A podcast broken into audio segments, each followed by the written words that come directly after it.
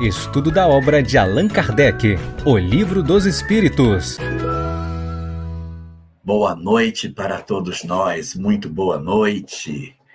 Muito bem, nós hoje vamos começar um trecho muito interessante das leis morais, que são as questões que dizem respeito a um ponto assim muito estudado pela filosofia e pelas próprias religiões, que é o bem e o mal.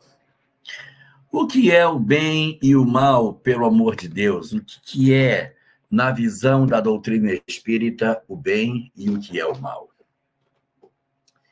Hoje a gente vai poder mergulhar naquilo que os espíritos responderam a Allan Kardec sobre este assunto. E aí, Cidinha, vamos nos preparar para a gente ir anotando aquilo que poderá. Muito bem, as nossas questões sobre este assunto, elas iniciam especificamente na questão 629 de O Livro dos Espíritos. Serão muitas perguntas, acredito que a gente não vai vencê-las todas na noite de hoje. Esse tópico sobre o bem e o mal provavelmente vai precisar de uma outra reunião, mas hoje a gente começa com a pergunta que Allan Kardec teria feito, que é a questão 629, aonde ele pergunta que definição se pode dar de moral. O que, que é moral, meu Deus? O que, que é moral? E assim, é, existe uma coisa muito interessante que a filosofia estuda sobre moral, é a diferença entre moral e ética. Porque a moral é só uma, a ética pode ser várias. Então, tem a ética espírita, tem a ética do médico, tem a ética do professor, não é? Tem a ética, como dizem os judeus, Pirkei Avot, que é a Ética dos Antepassados, que é uma obra que eles têm. Ou seja, a ética é uma interpretação da moral dentro de uma específica leitura de mundo. Ética eu posso ter várias, moral é só uma. E o que Kardec está querendo saber é como é que os espíritos definem o que é moral. Porque é, moral, no sentido feminino, que é como está colocado aqui, ó, que se pode dar da moral, então ele está falando da moral, que é a ciência do entendimento do certo e do errado. Quando fala no sentido masculino, o moral, é, o moral não é mais esse sentido de bem e de mal. Moral, no sentido masculino, é a honra, o ânimo, a coragem, a determinação. Então a gente diz assim: como é que está o moral da equipe? Ah, está muito baixo. O moral é o ânimo, a determinação. A moral é a ciência do estudo do bem e do mal. Então, quando Kardec pergunta é, que, que, definição se pode dar da moral, uh, os espíritos dão uma resposta e essa resposta vai conduzir às outras perguntas que vão tratar sobre a questão do bem, do mal, sua origem, como é que isso funciona, o que é um e o que é o outro. A essa pergunta, qual definição se pode dar da moral, os espíritos respondem: a moral é a regra do bem, do bem proceder. Então eu tenho eu tenho um bom proceder e tenho um mal proceder. O bem proceder, ou seja, o proceder de maneira a expressar o bem, isso seria moral. Ou seja, moral é a regra do bem, proceder, do bem proceder, ou seja, distinguir o bem do mal. Aí, na sequência dessa pergunta, diz: funda-se na observância da lei de Deus. Bacana isso, porque poderia se falar mil coisas, né? Olha, é, o bem, tanta, tanta coisa poderia dizer, e os espíritos resumem dizendo: olha, o, o bem é você viver a lei de Deus, é você fazer é, o lei de, a, a, a lei de Deus. Então, se você cumpre a lei de Deus, você vai ter naturalmente uma proximidade com o bem. E aí, nessa sequência, os espíritos ainda dizem assim: o homem procede bem quando tudo faz pelo bem de todos. Eis a medida. Eis a medida exata. Como que eu vou medir se eu estou no bem ou no mal? Como que eu vou saber se eu estou no bem ou se eu não estou no bem? Sabendo se de repente nós vamos perceber que estamos sim fazendo aquilo que é de acordo com o bem de todas as pessoas.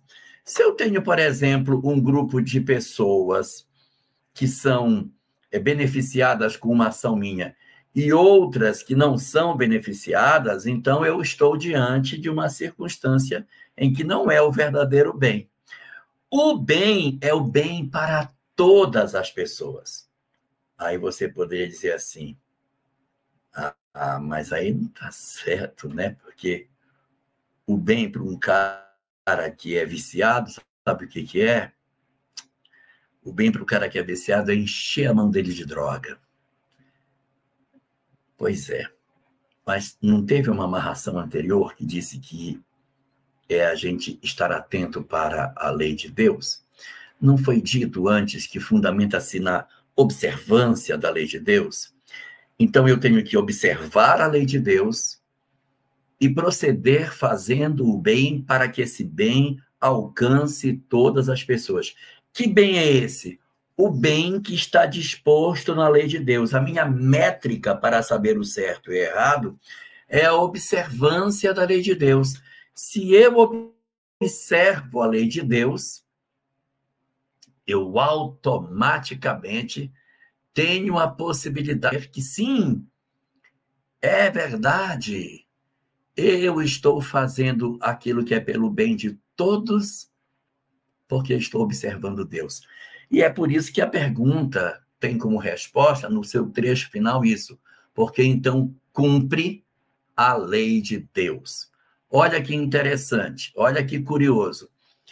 Como que eu vou saber o que é a moral? A moral é distinguir o bem do mal. E aí eu vou definir. Como que eu vou definir o bem? Eu dou duas variáveis para você. Primeiro, é você fazer de acordo, de acordo com a vontade de Deus. Ou seja, você observar a lei. E segundo, tem que ser para todo mundo bem. Esse bem que você faz para ser verdadeiro bem, não é para um grupo só, ele tem que ser para muitas pessoas. Ué, mas quando eu pego a lei de Deus já não estaria isso? É, de certa forma teria, né? Porque você diz assim, a lei de Deus fala que você tem é, você tem é, é, seu nome, seu sua vida, sua história, as coisas da sua vida. Então você vai ser medido por aquilo que você de fato faz, daquilo que você de fato é. Não, tudo bem. Só que não pode ser só para um grupo, só para as pessoas que eu reconheço, para as pessoas que eu reverencio. É para todas as pessoas. Então, quando se fala que a lei de Deus fala que tem que ser o perdão, é o perdão para todos. Quando a lei de Deus diz que tem que ser o amor, é o amor para todos. Todos. Então, abre-se aqui, tchan, tchan, um grande portal de entendimento.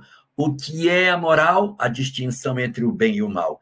E aí, Kardec, observando esse flanco que se abre sobre a discussão do bem e do mal, ele vai apresentar a questão 630, que ataca essa dúvida de maneira frontal. Ele pergunta o que é moral, ele diz que é aprender a distinguir o bem do mal, e aí, então, Kardec avança e diz: tudo bem, então como se pode distinguir o bem do mal?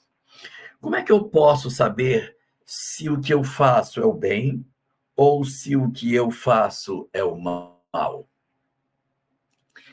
E nessa hora nós vamos encontrar uma, uma resposta muito interessante sobre tudo isso.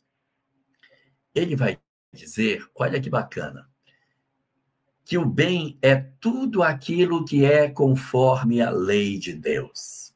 O bem é tudo aquilo que é conforme a lei de Deus.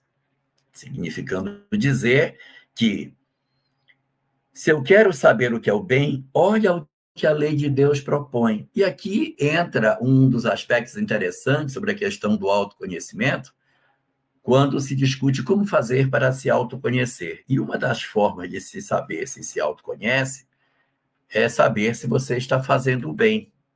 Né? A gente está se autoconhecendo para fazer o bem. E Joana de Ângeles comenta em uma de suas obras o seguinte: o que é o bem? O bem é tudo aquilo que preserva a vida. Então, se você toma uma atitude, essa atitude que você toma, ela favorece a vida, é o bem. Eu fiz uma atitude, essa atitude favoreceu a vida. Então, nós estamos dizendo que ela é o bem. E por que, que ela é o bem? Ela é o bem pelo seguinte motivo. Deus criou tudo que existe. A criação é a expressão da vontade de Deus. Se Deus é o bem, a sua criação é o bem. A vida, a preservação da vida é o bem. Se tem alguma coisa que colide com a manutenção da vida, então não pode ser o bem. Então não pode ser o bem. O bem é tudo aquilo que preserva a vida. Por isso, uma das maneiras da gente se autoconhecer é a gente trabalhar o nosso comportamento analisando de maneira muito clara, muito clara, se o que fazemos é a favor da vida ou não. Pense nas atitudes que você tomou. Isso que eu fiz fez bem à saúde minha e de todos os demais? Se sim, é o bem. Se conspirou contra a saúde, é porque não era, não era o bem. Já que estamos falando dessa forma da gente se autoconhecer, que tal nós enxergarmos então logo sete formas da gente se autoconhecer? Nós encontramos na literatura espírita sete maneiras diferentes de nós nos investigarmos, de nós nos conhecermos e verificarmos se o que estamos fazendo é certo ou errado. Porque é muito comum dentro da literatura espírita nós ouvirmos falar de autoconhecimento. Porque o homem tem que se autoconhecer, você tem que auto, se autoconhecer. Mas ninguém diz assim, cara, você se autoconhece dessa forma. Então, o mecanismo do autoconhecimento, ele passa necessariamente por um processo através do qual você tem que refletir sobre suas ações. É aí que você se autoconhece. A primeira das maneiras de se autoconhecer está disposta no livro dos Espíritos mesmo, na questão 919A em que Santo Agostinho, que responde essa pergunta, diz: Fazei como eu fazia. Todas as noites, antes de dormir, eu repassava o meu dia. Verificava se eu fiz tudo o que poderia ter feito. Se eu não deixei de cumprir nenhuma forma de ser útil ao meu próximo. Se eu machuquei alguém, se eu feri alguém, se eu faltei com o dever de caridade. Então, nós estamos aqui na primeira estratégia de autoconhecimento. Qual é a primeira estratégia para saber o que é o certo e o que é o errado? Repassar o nosso dia. Repassar o dia que eu tive para avaliar se o que eu fiz era certo ou se não era certo. Como que eu vou saber se era certo? Veja a lei de Deus. Observância da lei de Deus, é que está na questão 629. Então, a primeira dessas questões é, primeiro, você saber como que você agiu durante o dia. Repassa seu dia para verificar se isso é muito importante. Então, olha lá, Irani, o primeiro deles é esse. Repassa o dia e analisa se você fez tudo aquilo que poderia ter feito. Segunda forma de você se autoconhecer. Uh, você tomou uma atitude e você está em dúvida se essa atitude é certa ou errada. O que eu fiz era certo? O que eu fiz era errado? É muito comum a gente dizer assim: não, mas eu estava certo quando eu fiz, eu não podia ter, ter feito de maneira diferente, eu tinha que ter agido a si mesmo. Então é muito comum as pessoas elas se agarrarem na ideia de que elas agiram certos. A gente até é muito condescendente conosco. E exatamente por sermos condescendentes conosco, a gente pode usar uma segunda técnica. Atenção para a segunda técnica.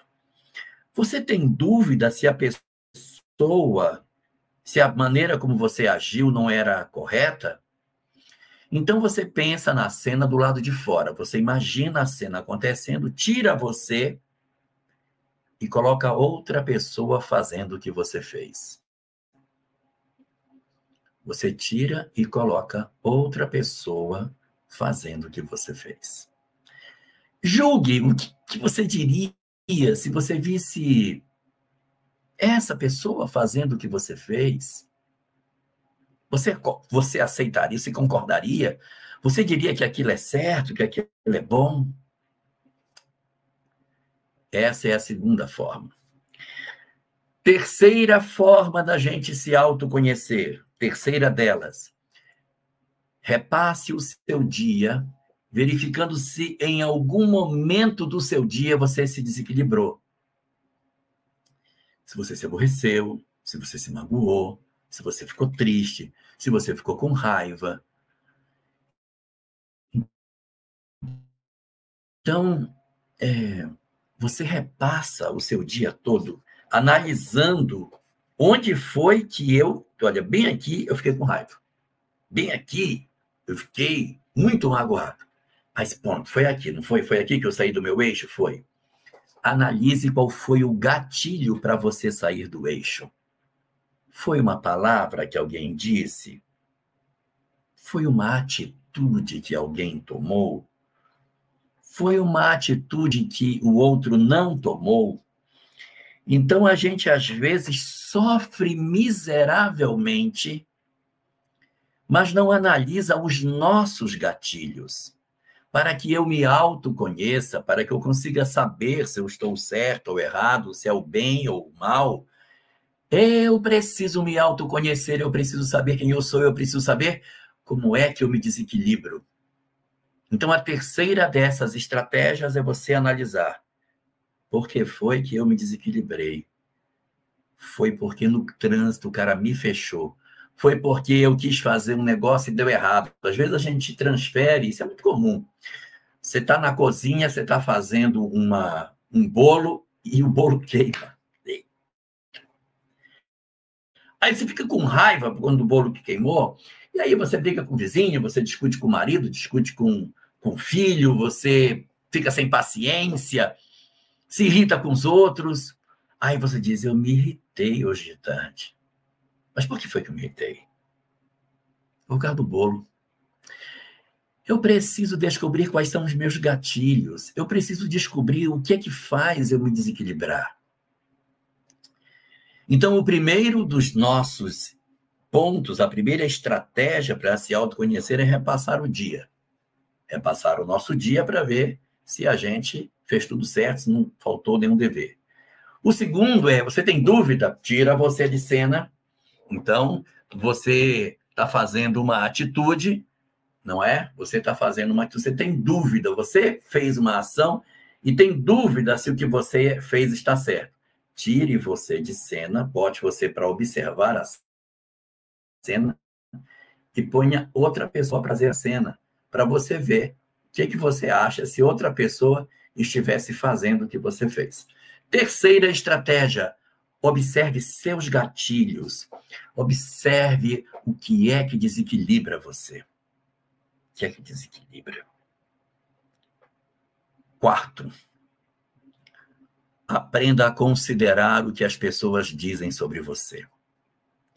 Aprenda não só a ouvir, porque às vezes você fala, não, mas eu ouço, eu ouço. Ouve, ouve, mas não considera. considere de verdade o que as pessoas falam sobre você. Às vezes as outras pessoas conseguem nos trazer informações muito preciosas, Joelma, de como é que as coisas estão acontecendo.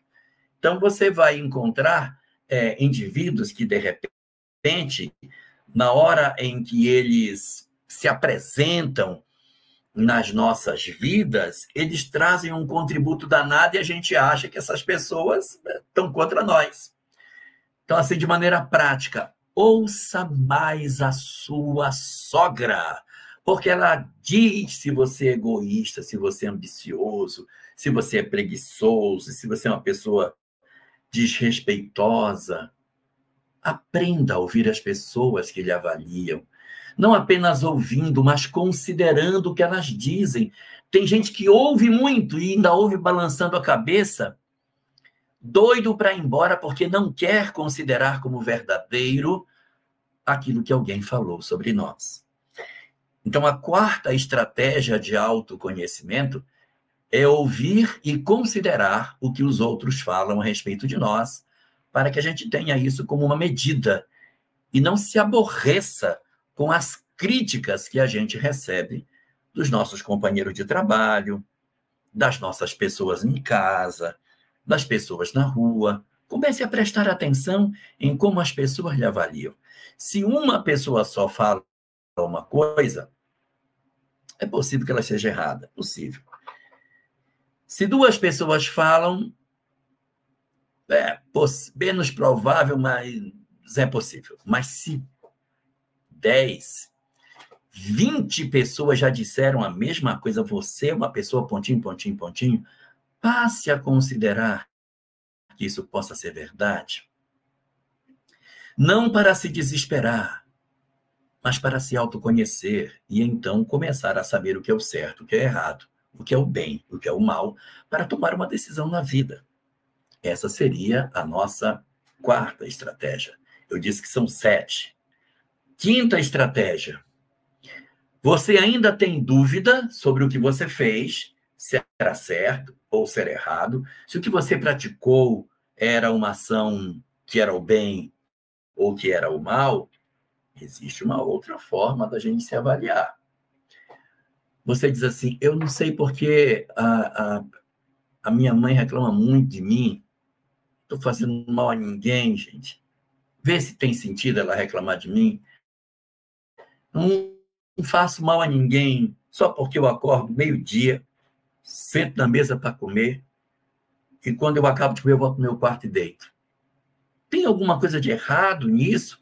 Será que tem alguma coisa de errado? Qual é o mal que tem? Não estou matando ninguém, não estou é, roubando ninguém, poxa vida.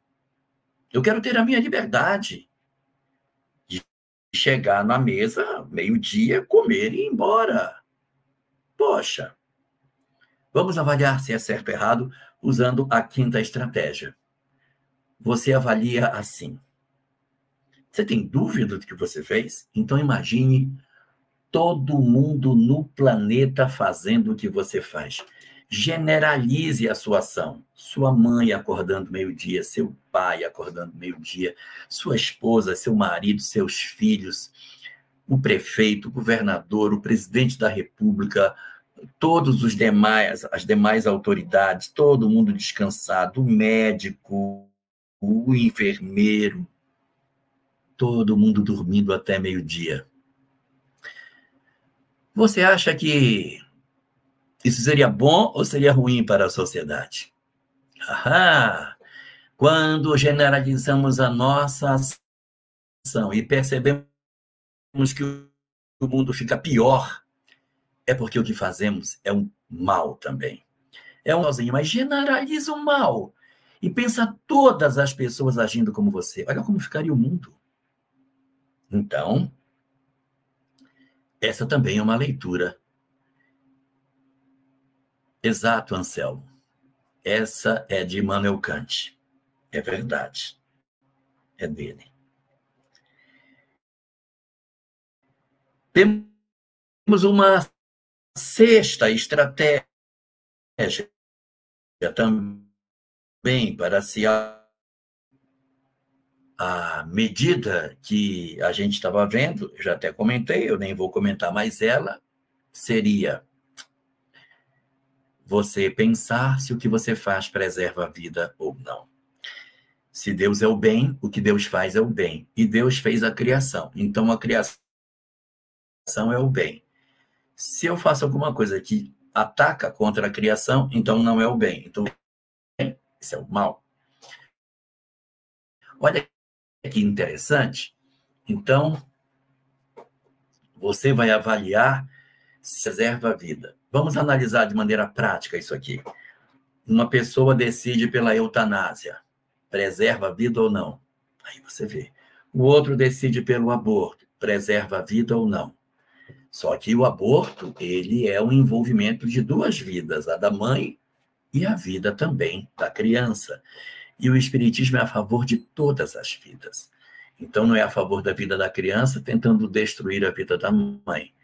A gente tem que cuidar da mãe, mas tem que cuidar da vida da criança também. Então a gente não desprestigia ninguém nesse processo de, de desenvolvimento das nossas potencialidades. Tá bom? Última ferramenta, a última das sete. Eu ainda tenho dúvida se o que eu faço é certo ou errado. Essa última a gente encontra é, disposta de duas maneiras. Elas são a mesma, mas você pode enxergar como uma só, porque elas são coincidentes. Em uma das versões diz assim: tire você e coloque Jesus no seu lugar e veja como ele agiria. A outra é menos complicada, ou seja, assim, menos, menos radical, seria pense que você está no mesmo lugar e Jesus está olhando para você. Você faria? Se você faria, é porque é bom. Se você se constrange, se você se incomoda, Ana Maria, com, com isso que de repente as pessoas possam estar fazendo, ou você fazendo, então é porque é um mal. Analise assim: estando eu num lugar, realizando determinada coisa, tenho dúvida, estava certo, estava errado? Bote Jesus sentado, olhando você, observando a sua ação e decida se é certo ou errado. Essas são sete estratégias de autoconhecimento, apenas para a gente aquecer, tá bom? Vamos para frente, que a gente tem muita coisa para ver dentro. O bem do mal. O bem é tudo que é conforme a lei de Deus. Está aqui a lei de Deus. O que é conforme a lei de Deus é o bem. O mal é tudo que lhe é contrário, ou seja, o que não é conforme a lei de Deus que, que é contrário à lei de Deus? Aquilo que não é conforme à lei de Deus. Assim, fazer o bem é proceder de acordo com a lei, e fazer o mal é infringir essa lei. Ah, que interessante isso. Então, quer dizer que tem uma lei. Ele disse que tem uma lei que é a lei de Deus. E que fazer o bem é cumprir essa lei. E fazer o mal é infringir essa lei. É eu romper e ir para o lado de fora. Isso nos mostra que o mal, na verdade, ele não é um código. Quem é código, o código de lei é o bem. O bem é o código de lei. O mal é a infração do código. Se o mal é a infração do código, então a gente vai perceber que, na verdade, se a gente não está obedecendo o código, é porque nós estamos, de certa forma, descumprindo essa lei, mas não é porque a gente está entrando numa outra lei, percebe? Existe uma lei e essa lei ela está sendo desobedecida. Então, o mal, ele não constitui um outro caminho. O mal não é outro caminho. O mal é um descaminho. O bem é o caminho, porque tem uma lei, Aqui estão as orientações, aqui está o que tem que ser feito. Então, o bem é um caminho. Na medida em que você descumpre esse caminho, na medida em que você desobedece o caminho, você automaticamente ah, se apresenta para ser, na verdade, aquele que está no mal. Qual é a conclusão disso? A conclusão é que o mal não é o contrário do bem. O mal é a infração do bem, ou seja, ele é a ausência do bem. E isso é tão precioso, isso é tão fantástico, isso é tão maravilhoso. Eu não sei por que, que o movimento espírita não se apropria de vez deste raciocínio que está colocado na obra básica. O livro dos Espíritos até nem traz isso, mas a obra básica tem. Nós vamos encontrar na Gênesis esse mesmo raciocínio. De que o mal não é o oposto do bem. O mal é, o mal é a ausência do bem. E qual é a conclusão filosófica que a gente tira na medida em que a gente percebe que nós somos, em verdade, é, aqueles que podemos estar fora do bem. Vamos perceber aí que se eu faço algo que é um descumprimento do bem, eu, na verdade, não posso dizer que uma pessoa está cheia de orgulho. Por que fulano... Ah, porque ele está cheio de orgulho. Ninguém fica cheio de orgulho. Ninguém está cheio de ódio. Ninguém está cheio de mágoa. Nós estamos carentes de amor. Da mesma forma que a escuridão não tem existência real e que a, exist a, a existência real não é da escuridão, mas sim da luz, ninguém pode acender uma lanterna de escuridão. Não tem. Onde a luz aparece, automaticamente a escuridão some.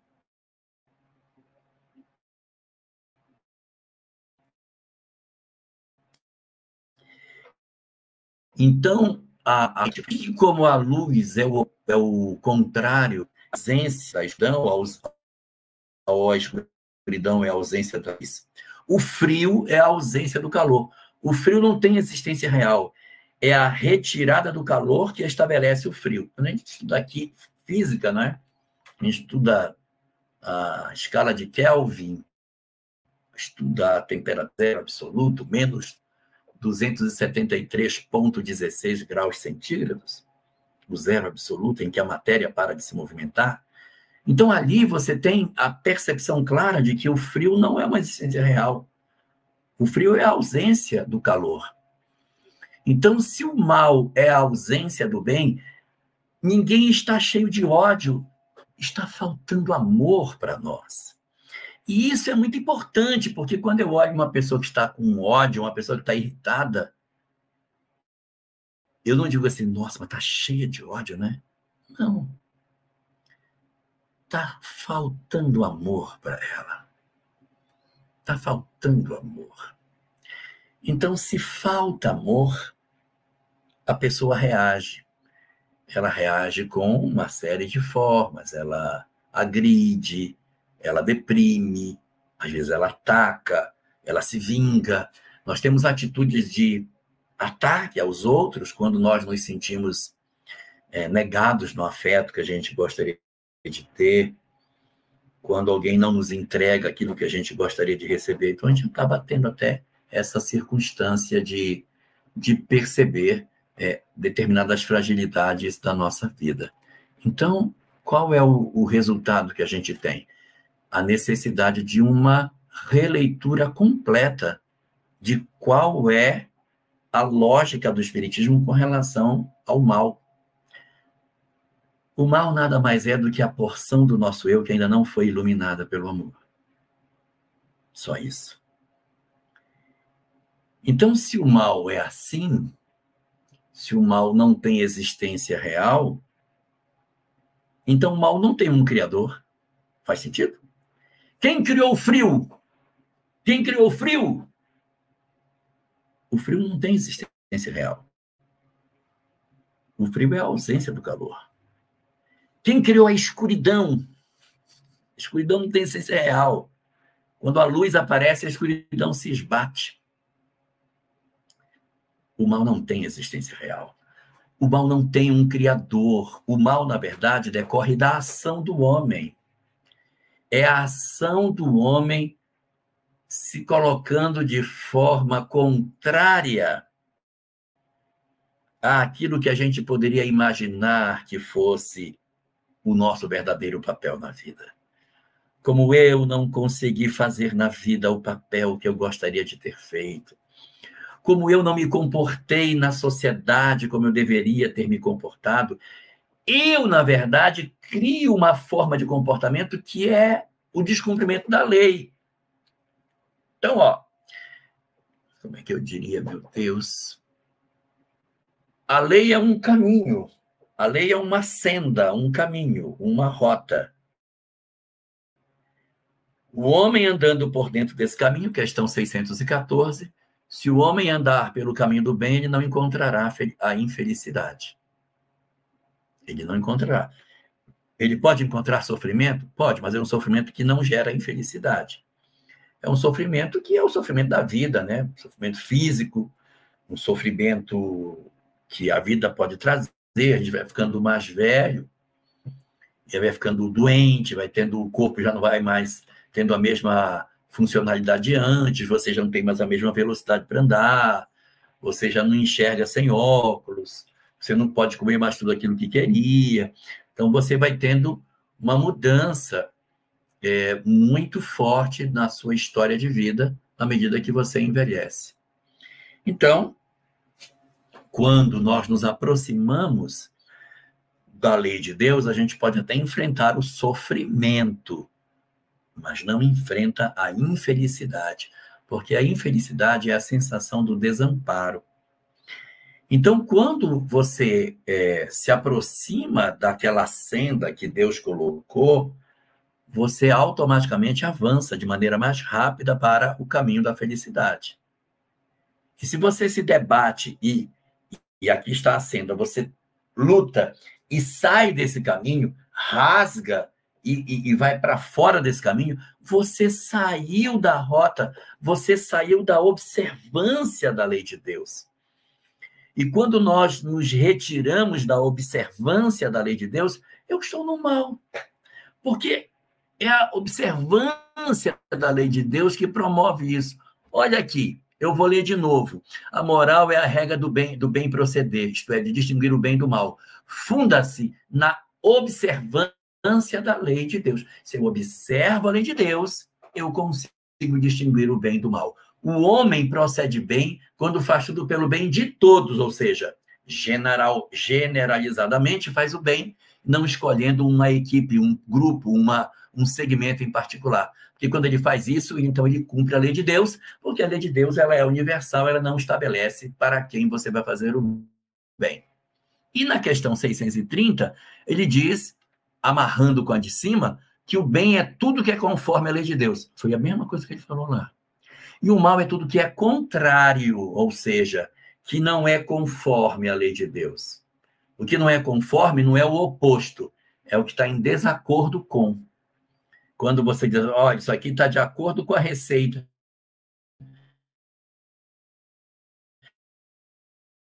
Vou fazer um bolo e aqui eu fiz conforme a receita. Não é contrário, é apenas você não seguir a receita que tinha. Então, fazer o bem é proceder de acordo com a lei de Deus. E fazer o mal é infringir essa lei. Não existe a lei do mal, só existe a lei do bem, só existe um caminho, não existe o caminho do bem e o caminho do mal. Às vezes as pessoas dizem: Ah, é, eu não faço bem, mas eu também não faço mal. Essa conversa em doutrina espírita não tem. Porque ou você está no bem, ou você está no mal. Não, não existe assim, porque senão a pessoa diz assim: olha, eu não faço bem, mas também não faço mal, estou num local no meio das duas coisas. Não. O bem não é o contrário do mal e o mal não é o contrário do bem. O mal é a ausência dele. Então, na hora que você não está no bem, automaticamente você está no mal. Sim. Quem não ajunta comigo, espalha. Se você não colabora com ele, você já está atrapalhando. Então não existe neutralidade no bem. Ou você está construindo no bem, ou você está no mal. Não é simples? É simples. Essa é a forma como a gente pode observar a maneira como todos esses processos se apresentam nas nossas vidas. Nós temos perguntas para responder. Parece que tem 18 perguntas aqui. E então vamos ver se a gente responde. Cadê as perguntas? Ei, Michele, cadê? Momento de interação, perguntas e respostas. Eu descobri que só tem uma, não tem 18. E a pergunta é assim, ó. Então, se não faço bem, eu faço mal. Sou extremamente carente e cobro afeto o tempo todo. Isso é mal? Então, Irani, vamos analisar. Primeira parte da sua pergunta é verdadeira. Se você não faz o bem, você já está fazendo mal. A gente vai ver mais na frente, na questão 637. Não vai ser hoje, porque a gente já está acabando hoje, mas na 637, é, Allan Kardec vai trazer para nós a informação de que o bem e o mal eles são relativos de acordo com a compreensão do espírito sobre o que é, o bem e o mal. Quanto mais um espírito conhece da lei, mais responsável ele é. Então você pergunta aí, bota aí, Michele, pelo aí de novo. Pergunta. Se eu. Pode botar a pergunta novamente para eu poder ler. Isso. Então, se eu não faço bem, eu faço mal. Verdade. Se você não faz o bem, está fazendo mal. Só que, veja, é, o mal, ele não é igual para todas as pessoas, porque depende da compreensão que se tenha. Quanto mais eu compreendo a lei de Deus, mais responsável eu sou, porque melhor entendo o certo e o errado. Então, se eu não faço bem, eu estou me aproximando do mal. E aí ela faz uma segunda afirmativa. Sou extremamente carente e cobro afeto o tempo todo. Bom, isso é uma característica, Irani, muito comum de quem tem fragilidades emocionais, né? Às vezes a gente teve um abandono, você de repente faltou carinho de mãe, carinho de pai, teve alguma fratura nesse processo de convivência, experimentou a sensação de, de solidão. Às vezes dizemos assim: não, mas eu não tive isso, porque meu pai e minha mãe foram presentes na minha vida inteira. Sim, mas às vezes estavam, mas não conviviam, não havia toque, não havia proteção, você não se sentia segura. A pessoa que, que lhe seria, digamos assim, a referência de cuidados, ela não era cuidadosa. Imagina você ter uma mãe a vida inteira, mas uma mãe narcisista, uma mãe que te cobra, que te exige, que te humilha, que te esmaga. Você teve ela a vida inteira, mas ela não entregou afeto. E isso faz a gente ficar carente. Então, é muito. Claro que as pessoas são diferentes. Temos pessoas que são filhos de mães narcisistas e que não ficam sequelados assim. Tem outros que ficam. Às vezes os pais se separam e parte dos filhos ficam profundamente afetados por conta da separação e outros filhos do mesmo, do mesmo casal não ficam. Então, isso depende muito é, de cada pessoa. Mas é uma observação, de certa maneira, bastante frequente, que a falta de afeto no período da infância pode, de certa maneira, é, provocar nos indivíduos a sensação do desamor. E aí eu procuro compensação. Eu preciso, porque como eu fui abandonado, eu tenho a sensação de que ninguém me ama. Porque meu pai foi embora e me deixou sozinho. Ou sozinha, sei lá. Porque a minha mãe me deixou dentro de um orfanato e não veio me buscar. Porque minha mãe trabalhava demais, não tinha tempo de dar atenção para mim. Eu nunca tive a chance de, de rir gargalhar ao lado de minha mãe, nunca tive. Então a gente fica meio que sequelado. E aí, quando aparece alguém que, de certa maneira, pode entregar um pouco desse afeto, a gente fosse uma espécie de copo vazio. Um copo, mas um copo que não tem nada dentro. E por mais que as pessoas tentem encher esse copo, nunca enche. É uma taça que nunca se enche. É uma carência tão forte, tão forte, que mesmo que você entregue todo o amor do mundo, você não consegue preencher essa pessoa naquilo que ela gostaria de receber.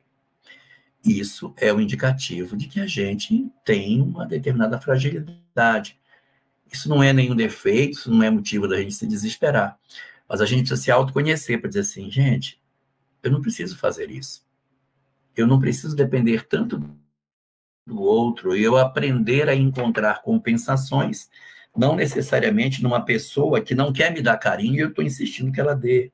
Então, tem tantas formas da gente se compensar, sabe? Às vezes você está numa relação que não recebe, então conversa, senta com o parceiro, conversa, não é? Pessoas que fazem parte da família precisam dessa, dessa verdade nas suas relações. Né? Se é uma situação que não é necessariamente familiar, no ambiente de trabalho, a gente não precisa se compensar com as pessoas que fazem parte da nossa relação social. Ah, é lá no ambiente de trabalho, é pessoas que eu conheci, são meus amigos. Isso é outra história. Mas familiar é importante a gente viver em paz, porque, poxa, a gente está debaixo do mesmo teto. Não é legal a gente viver assim, ferido. Mas também não é legal, Irani, a gente viver o tempo todo mendigando afeto, porque a outra pessoa pode não se sentir suficiente para entregar. Então a gente tem que ter cuidado com essas coisas. Nós temos aqui mais três questões, a gente vai responder e em seguida a gente vai terminar. Vamos lá? Segunda. A pessoa com depressão tem a ausência do bem em si por trabalhar a aceitação de si, do amor próprio? Não. Não é isso, não. A pessoa com depressão tem ausência da aceitação de si. Ela, ela, ela tem a ausência do bem por ela não ter amor a si própria. Ela acha que ela não merece amor, ela acha que ninguém gosta dela. Então, quando aparece uma pessoa que pode simbolizar afeto, ela pode tentar sufocar essa pessoa. De outras vezes, ela pode entrar num fosso de depressão porque ninguém me gosta. E por esse motivo, ela ela cai num, num, fenômeno de negação de tudo e pode com, ter um, uma, uma piora do seu estado emocional. Então é importante ter um acompanhamento psicológico, até psiquiátrico, se a pessoa sente que a vida não tem sentido. Mas a depressão, ela não é porque a pessoa trabalha a aceitação de si mesma, porque ela não trabalha. A depressão é fruto da, do não trabalho do indivíduo em relação às dores que ele possui. Que mais?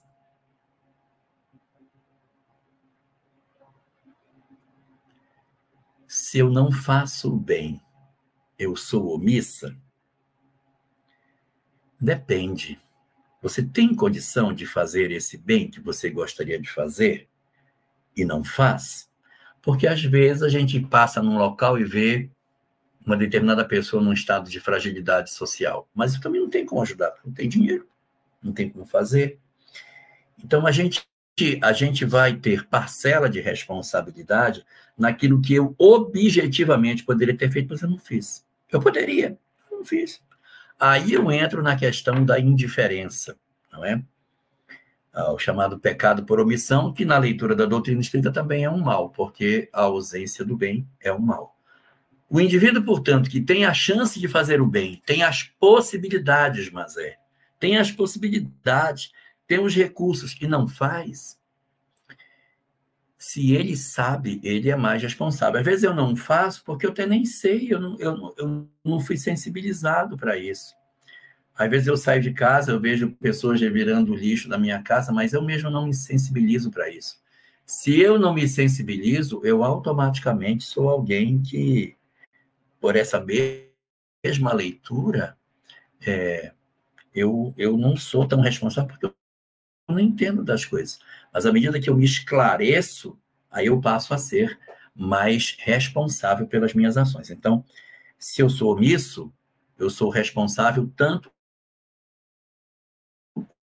quanto eu sei o que é o certo e o que é o errado.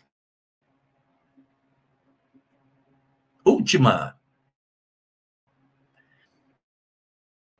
Cadê? Não tem mais? Acabou? Ah, acabou. Então, conosco, professor Caruso, boa noite para o senhor.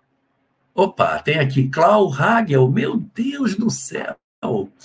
Não fazer nada já é não fazer o bem, e isso é o mal. Sim, se você tem, se você sabe. Agora veja, Clau, você tem uma pessoa que está numa depressão profunda, uma depressão profunda, ela está dentro de um quarto, trancada. Aí você diz: Olha, tem um monte de gente passando fome lá fora, você está aqui dentro. Essa pessoa, você não pode nem responsabilizar ela por isso, porque ela está doente. Então é muito difícil a gente dizer assim: ah, tem, não tem, tem. Depende de você ter condição de fazer, compreensão do certo e errado e não ter. Tenho as condições materiais, tenho as condições emocionais, tenho as condições de entendimento e não faço. Aí é uma outra conversa. Mas se a gente é, trabalhar no bem exige, além de coragem, a persistência, porque aqueles que estão ausentes no bem tentam nos atrapalhar. É, isso aí é exercício, isso é isso mesmo. Isso é isso mesmo. A vida é assim mesmo. A vida é assim. Então, gente, nós vamos precisar encerrar. Preciso me despedir de todos, porque na semana que vem a gente volta para continuar o nosso estudo, tá bom? Vamos orar? Senhor, ajuda-nos a distinguir o bem do mal nas nossas vidas. Ajuda a decifrar nas nossas existências os enigmas do que tu queres que nós façamos.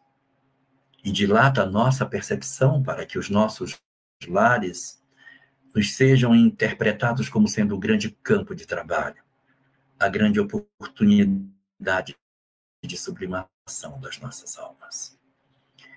Estende a tua misericórdia sobre todos nós, Senhor. Abençoa-nos com a graça da tua presença e protege-nos hoje e sempre sob as tuas bênçãos de paz e de infinito amor. Estude conosco. Faça parte da família Espiritismo e Mediunidade. Em Lives TV.